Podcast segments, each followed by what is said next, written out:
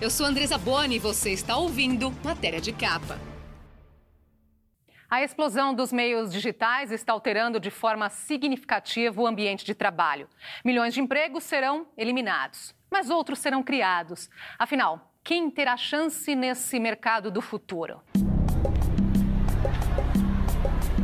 Estudo da Universidade de Oxford, denominado The Future of Employment, ou o futuro do emprego, examinou 702 ocupações para determinar quais terão chances de sobreviver no mundo digital. Entre os empregos com menor risco de automação, segundo o estudo, incluem-se assistentes sociais especializados em saúde mental, chance de ser substituído por um robô, 0,3%. Terapeuta ocupacional, 0,35%. Médico ou cirurgião, 0,42% de chance de automação. Se quiser falar com Deus, as máquinas não vão ajudar. A chance de um padre ou pastor ser substituído por uma máquina é de apenas 0,81%. Ainda de acordo com um estudo feito em Oxford, algumas profissões têm enorme chance de serem eliminadas. Telemarketing, 99% de automação. Caixa de banco ou supermercado, 98%. Motorista de táxi, 94%. Cozinheiro de lanchonete, 81%. O professor da Escola de Comunicação e Artes da USP, Luli Radfarer, conta sobre o futuro das profissões. Com a automação, que é uma coisa que não está ligada à inteligência artificial, mas obviamente, como toda, uh, toda inovação tecnológica, ela se conecta a ela, uh, você começa a ter veículo autodirigível, máquina que funciona sozinho.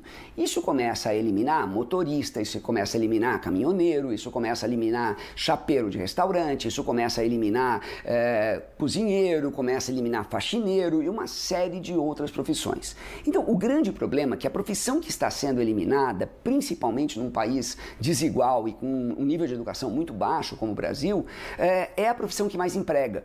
Uh, esse tipo de profissão já está desaparecendo. A gente viu o que acontece com uh, quando Uber e Rappi se tornam gigantescos aqui no país. Você percebe o que está acontecendo com as outras profissões uh, e vai levar uma quantidade enorme de gente para a rua. Aí vem a pergunta principal, né? Como fazer para manter emprego ou garantir emprego? Bom, eu acho que a gente está agora quase que num momento de revisão social de que até que ponto emprego é realmente uma coisa boa. Porque é uma coisa muito louca, né? Tanto a plataforma de direita, quanto de centro, quanto de esquerda, todo mundo defende pleno emprego. Não tem ninguém que defende eh, trabalhar menos. Mas a solução é muito evidente e está na cara de todo mundo. Se você ganhar a mesma coisa para trabalhar quatro horas por dia, você resolveu boa parte dos problemas. Você resolveu até problemas de, sei lá, de licença maternidade, de capacidade de emprego, etc. Porque você vai chegar no trabalho e você vai trabalhar efetivamente, porque você só tem quatro horas para fazer tudo aquilo que você tinha que fazer. Os especialistas de Oxford alertam também que, para sobreviver no futuro, será preciso evitar competir com a inteligência artificial. Para o economista Richard Baldwin, autor de The Globorics Upheaval Globalization, Robotics and the Future of Work, além de não competir com a tecnologia, o trabalhador do futuro terá que desenvolver habilidades que só os humanos podem fazer. Já Douglas Adams, no livro The Hitchhiker's Guide to the Galaxy, prevê uma sociedade dividida em três grupos. No primeiro estarão líderes brilhantes, cientistas, artistas e integrantes do topo da escala financeira. No segundo, trabalhadores das áreas de serviços, produtores de entretenimento, seguranças, assistentes pessoais e outros. Para os demais, Adams tem um conselho: pegue uma carona para outro planeta ou galáxia, como diz o título do livro dele. O professor Andres Oppenheimer, no livro The Robots Are Coming, tem outra visão. Ele acredita que a sociedade do futuro também vai se dividir em três classes. Na primeira estarão as elites, aqueles que vão se adaptar a todas as mudanças e continuarão no topo da renda. No segundo, aqueles que vão prestar serviços para a elite, uma ampla categoria que vai de personal trainers a especialistas em técnicas de beleza, professores de dança e até gurus de meditação. Aqueles que não conseguirem se enquadrar nessas atividades, segundo Oppenheimer, terão que receber uma renda mínima do governo na condição de vítimas do avanço tecnológico. A ideia da renda mínima também é defendida por um grupo de bilionários liderados por Mark Zuckerberg do Facebook. Para eles, quem ficar de fora do mercado de trabalho no futuro terá que receber uma renda básica. Isto será decisivo para evitar uma revolução, ou terão que ser erguidos muitos muros. No Reino Unido, o governo começa a treinar a população para o novo mercado de trabalho dominado pela inteligência artificial.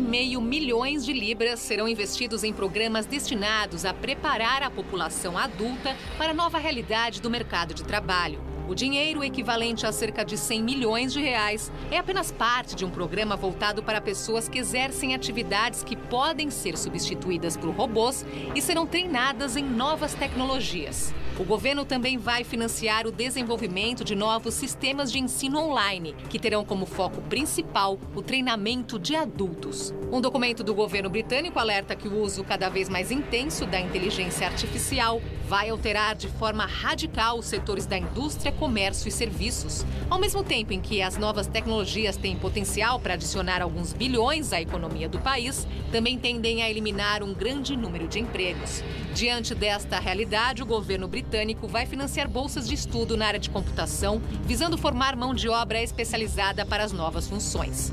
A ideia é suprir o mercado com a oferta de pessoas treinadas tanto para funções mais simples como os níveis de mestrado e PhD. O governo inglês planeja ainda o pagamento de uma renda mínima aos trabalhadores que não conseguirem se requalificar para esse novo mercado.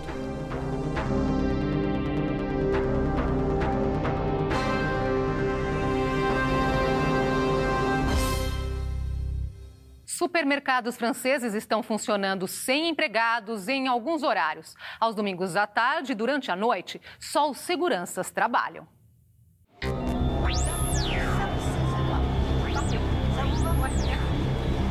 Há décadas, os sindicatos franceses cobravam dos supermercados que liberassem os funcionários aos domingos e à noite.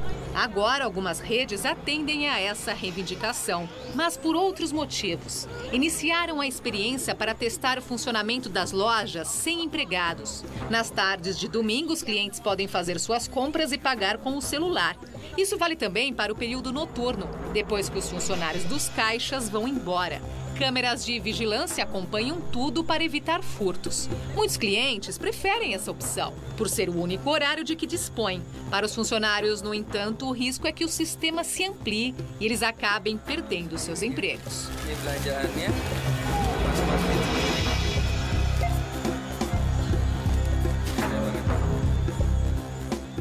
Mudanças no mercado de trabalho, nas cidades, nos hábitos das pessoas e as novas palavras do mundo digital. Thank you. O número de pessoas que passam de 80, 90 e até 100 anos não para de aumentar. Se isso será um fator positivo para a sociedade e para os negócios, depende da maneira como cada país estará preparado para enfrentar a situação. A internet 5G terá um enorme impacto na vida das pessoas, a começar pelo trabalho. Nos bancos, no comércio, serviços em geral e principalmente no lazer e entretenimento. O índice de QI, o quociente de inteligência que por muito tempo foi uma medida do sucesso das pessoas, tende a ser esquecido. De agora em diante, vão prevalecer as pessoas que tiverem maior facilidade de se adaptar aos meios digitais, o que vai exigir apenas treinamento. Cidades sem carro. Oslo, na Noruega, é mais uma capital que adotou a ideia de banir os automóveis da área central.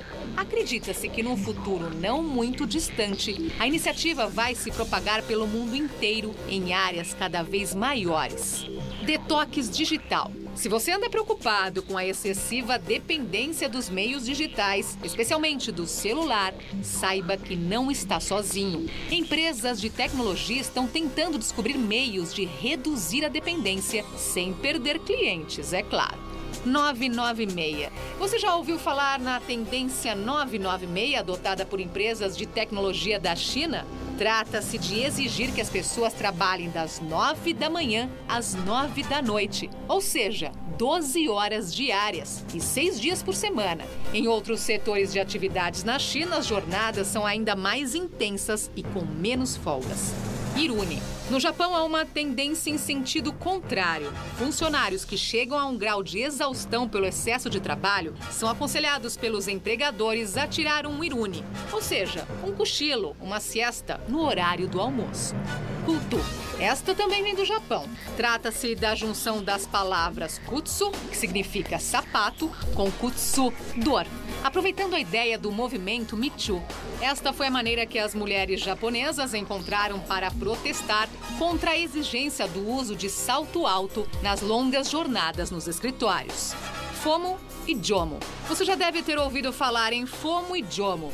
Para quem não ouviu, FOMO significa Fear of Missing Out, ou medo de perder alguma coisa. E JOMO é o contrário, a alegria de se desconectar, de ficar longe dos meios digitais. Likes ocultos. Agora uma outra dica relacionada com o mundo virtual. Você costuma se impressionar com o número de likes ou de acessos a conteúdos digitais? Pois saiba que quando os números são muito altos, pode ser apenas o resultado do trabalho de robôs, ou mesmo de pessoas contratadas apenas para clicar em certos links super jobs. Por último, uma dica que pode ser preciosa para quem luta para permanecer no mercado. Se você reclama de que atualmente exerce duas ou três funções, ganhando apenas um salário, saiba que com as novas tecnologias, a tendência é que isso não apenas permaneça, mas até aumente. É bom ir se preparando para uma quarta ou quinta função.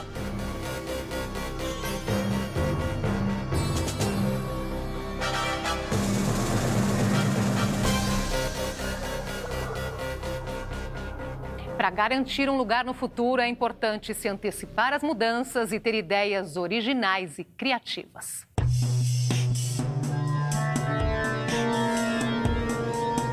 O crescimento populacional está em queda, especialmente nos países mais desenvolvidos, e as pessoas estão vivendo mais. Isto leva a uma demanda por certas profissões, os robôs assumem o comando nas linhas de produção, enquanto a tecnologia da informação automatiza o trabalho nos escritórios. A melhor dica para o momento é ficar de olho nas novas funções. Por exemplo, especialistas em segurança de TI e analistas de dados, cargos que nem existiam há poucos anos. As tarefas de rotina são as mais ameaçadas, ao contrário daquelas que exigem interação e criatividade.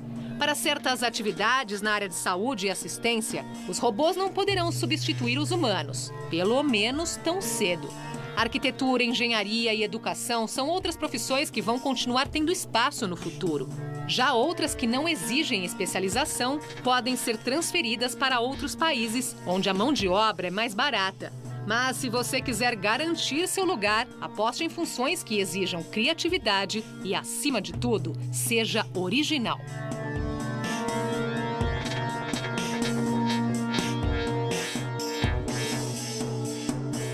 As pessoas têm uma mania muito besta de acreditar que o futuro vai ser igual ao passado. É, e o futuro, na maior das vezes, é como uma curva exponencial. Você olha para trás, era uma, era uma horizontal, você olha para frente, era uma vertical. Então, a gente já viu essa evolução acontecer, por exemplo, na indústria automobilística. Ah, no começo, você tinha um monte de trabalhador, tipo Charlie Chaplin, ali apertando um monte de parafuso. Hoje, você tem pouquíssimas pessoas lidando com os robôs altamente qualificados. Então, é, vai criar novos empregos? Vai na mesma quantidade? De jeito nenhum. Que as pessoas vão estar capacitadas para ele? Claro que não vão estar. Então, é, primeiro, essa ideia, né? É, o que, que, acontece? Essa ideia veio principalmente da primeira e da segunda revoluções industriais. Por quê? Porque primeiro falar, ah, tinha um monte de gente no campo, essas pessoas foram para a cidade. Sim, levou dois séculos para que as pessoas do campo fossem para a cidade. Num tempão desses, você consegue administrar. Ah, mas criou-se um monte de empregos com industrialização. Sim, mas na época você também teve é, a crise do petróleo e você teve uma guerra mundial, sem contar várias outras guerras locais. Então, um monte de coisas mudaram. Dessa vez, o que acontece? A evolução é muito rápida, a quantidade de empregos novos que surge é muito pequena, e sim, vão surgir empregos novos, mas eles são muito pequenos. Para profissionais altamente especializados, não é que você, que hoje, sei lá, hoje você é jardineiro, amanhã você não, não uh, opera uma córnea. Não é assim direta a processação. E uh, no meio do caminho, isso pode ser que nem aquele remédio de, é, tão forte que mata o doente antes de sarar. Então, sim, a gente está caminhando para uma sociedade em que as pessoas vão trabalhar em empregos melhores e vão trabalhar menos. O problema é se a gente consegue sobreviver nesta transição, porque é uma transição bem pesada. Um estudante do Instituto de Tecnologia de Massachusetts criou um sistema para surfar na internet usando apenas o cérebro.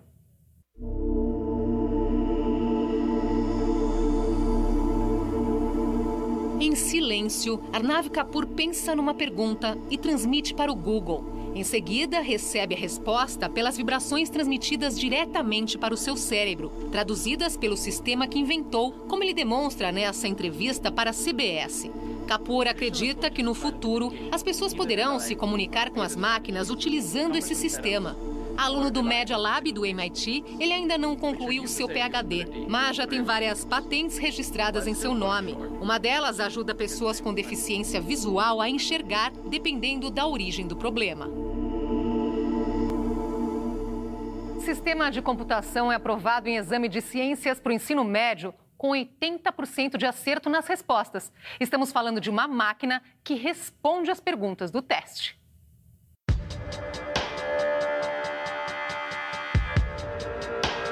Este é o Allen Institute for Artificial Intelligence, fundado em Seattle pelo cofundador da Microsoft, Paul Allen.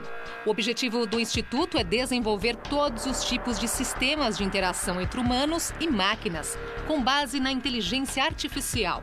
Um deles, denominado Aristo, passou num teste de ciências do ensino médio nos Estados Unidos com mais de 80% das respostas corretas. Dentro de dois anos, no máximo, os responsáveis pelo sistema esperam chegar a um índice de acerto próximo de 100%.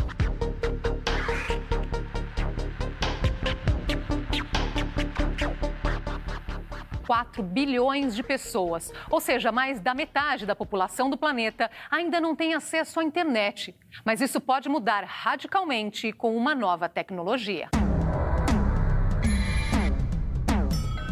Imaginem milhares de satélites enviando sinais de internet diretamente para os celulares, sem a necessidade de passar por sistemas de cabo ou antenas. Esse é o plano de várias empresas de tecnologia, como a SpaceX, do bilionário Elon Musk e até da Amazon. A companhia OneWeb saiu na frente e já enviou seis satélites ao espaço com a missão de garantir sinal rápido e de qualidade para smartphones. O plano é enviar outros 1.900. Elon Musk, da SpaceX, é mais ambicioso. Pretende colocar 12 mil satélites em órbita da Terra com esse objetivo. A iniciativa deve mudar radicalmente o mercado de trabalho. Acredita-se que só numa primeira etapa, 100 milhões de pessoas na Índia e África estariam disponíveis para o chamado click work, ou seja, a tarefa de entrar em determinados sites e dar likes para promover pessoas, produtos ou serviços. Outros serão contratados para tarefas online, relacionadas com testes e aperfeiçoamento de algoritmos.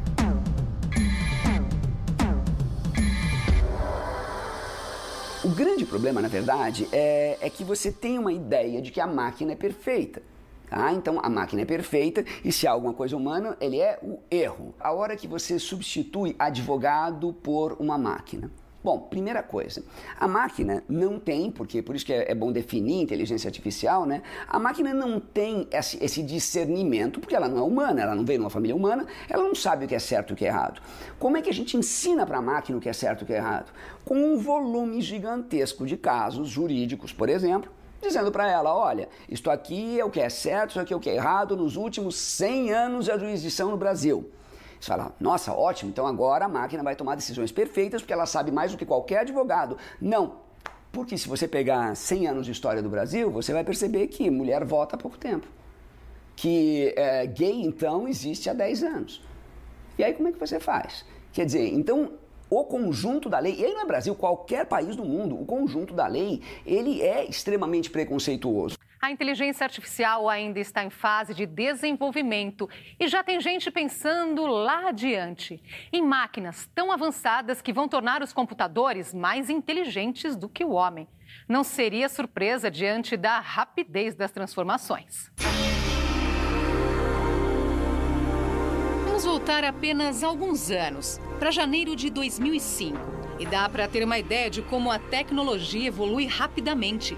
O YouTube nem existia.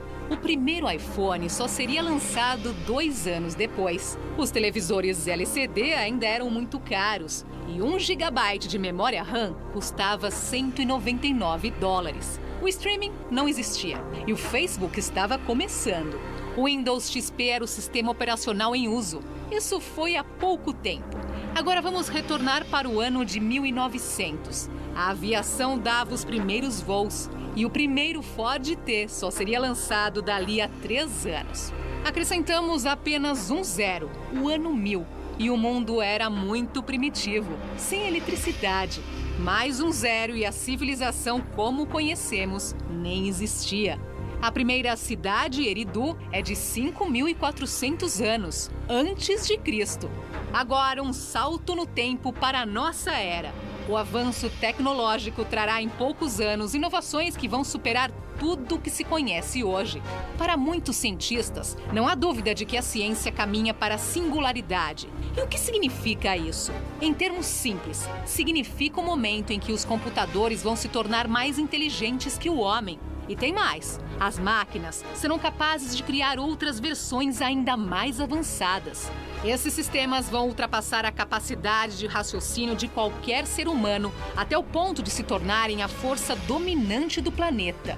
Da mesma forma como os humanos se transformaram na presença dominante há milhares de anos. O ponto fundamental é que o progresso tecnológico irá muito além da compreensão humana.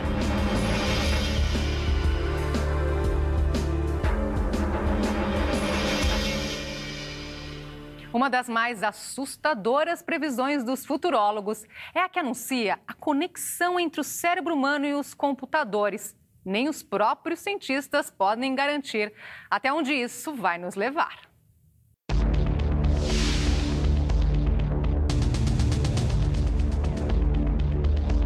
Microchips implantados no neocórtex vão permitir a interligação entre o cérebro de uma pessoa e um software, que poderá estar em casa, no trabalho ou até na nuvem, ou seja, nos sistemas de armazenamento de dados. Por meio desta conexão, será possível inserir informações num computador ou localizar dados e até realizar determinadas tarefas, como o personagem Neo do filme Matrix.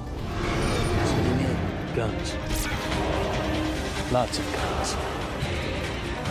A empresa Neuralink do bilionário Elon Musk trabalha num projeto denominado Neurolace, que promete uma perfeita interação entre homem e máquina. A ideia de ligar o cérebro aos computadores para alguns cientistas é bastante promissora, porque prevê a ampliação da capacidade humana e pode abrir caminho para a chamada singularidade, quando a inteligência artificial vai superar a do homem. Mas há quem veja sérios perigos nesta aposta. No mundo onde as pessoas estarão conectadas à internet, como isso vai afetar a privacidade de cada um? Governos autoritários poderão aproveitar a oportunidade para espionar as pessoas e descobrir o que elas estão pensando. Ou pior, tentar controlar a mente dos cidadãos. E os hackers? Será que vão tentar explorar as vulnerabilidades dos softwares ou até injetar vírus nas conexões? Tudo isso ainda está para ser explicado. Por enquanto, é melhor ficar de olho.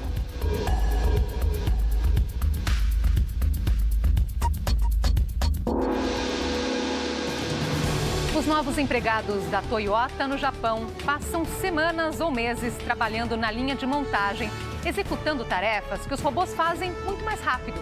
Será que a gigante japonesa pretende voltar no tempo e desistir da automação? De jeito nenhum. Mas a empresa acredita que ao retornarem ao trabalho manual, montando peça por peça, os funcionários podem despertar a imaginação e a criatividade. O ponto principal é o seguinte: a habilidade para operar máquinas ou comandar um exército de robôs vai ficar obsoleta.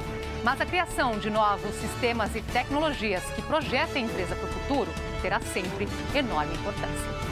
E para terminar, uma novidade: agora os nossos programas também estão nos tocadores de áudio em versão podcast, para você ouvir onde quiser.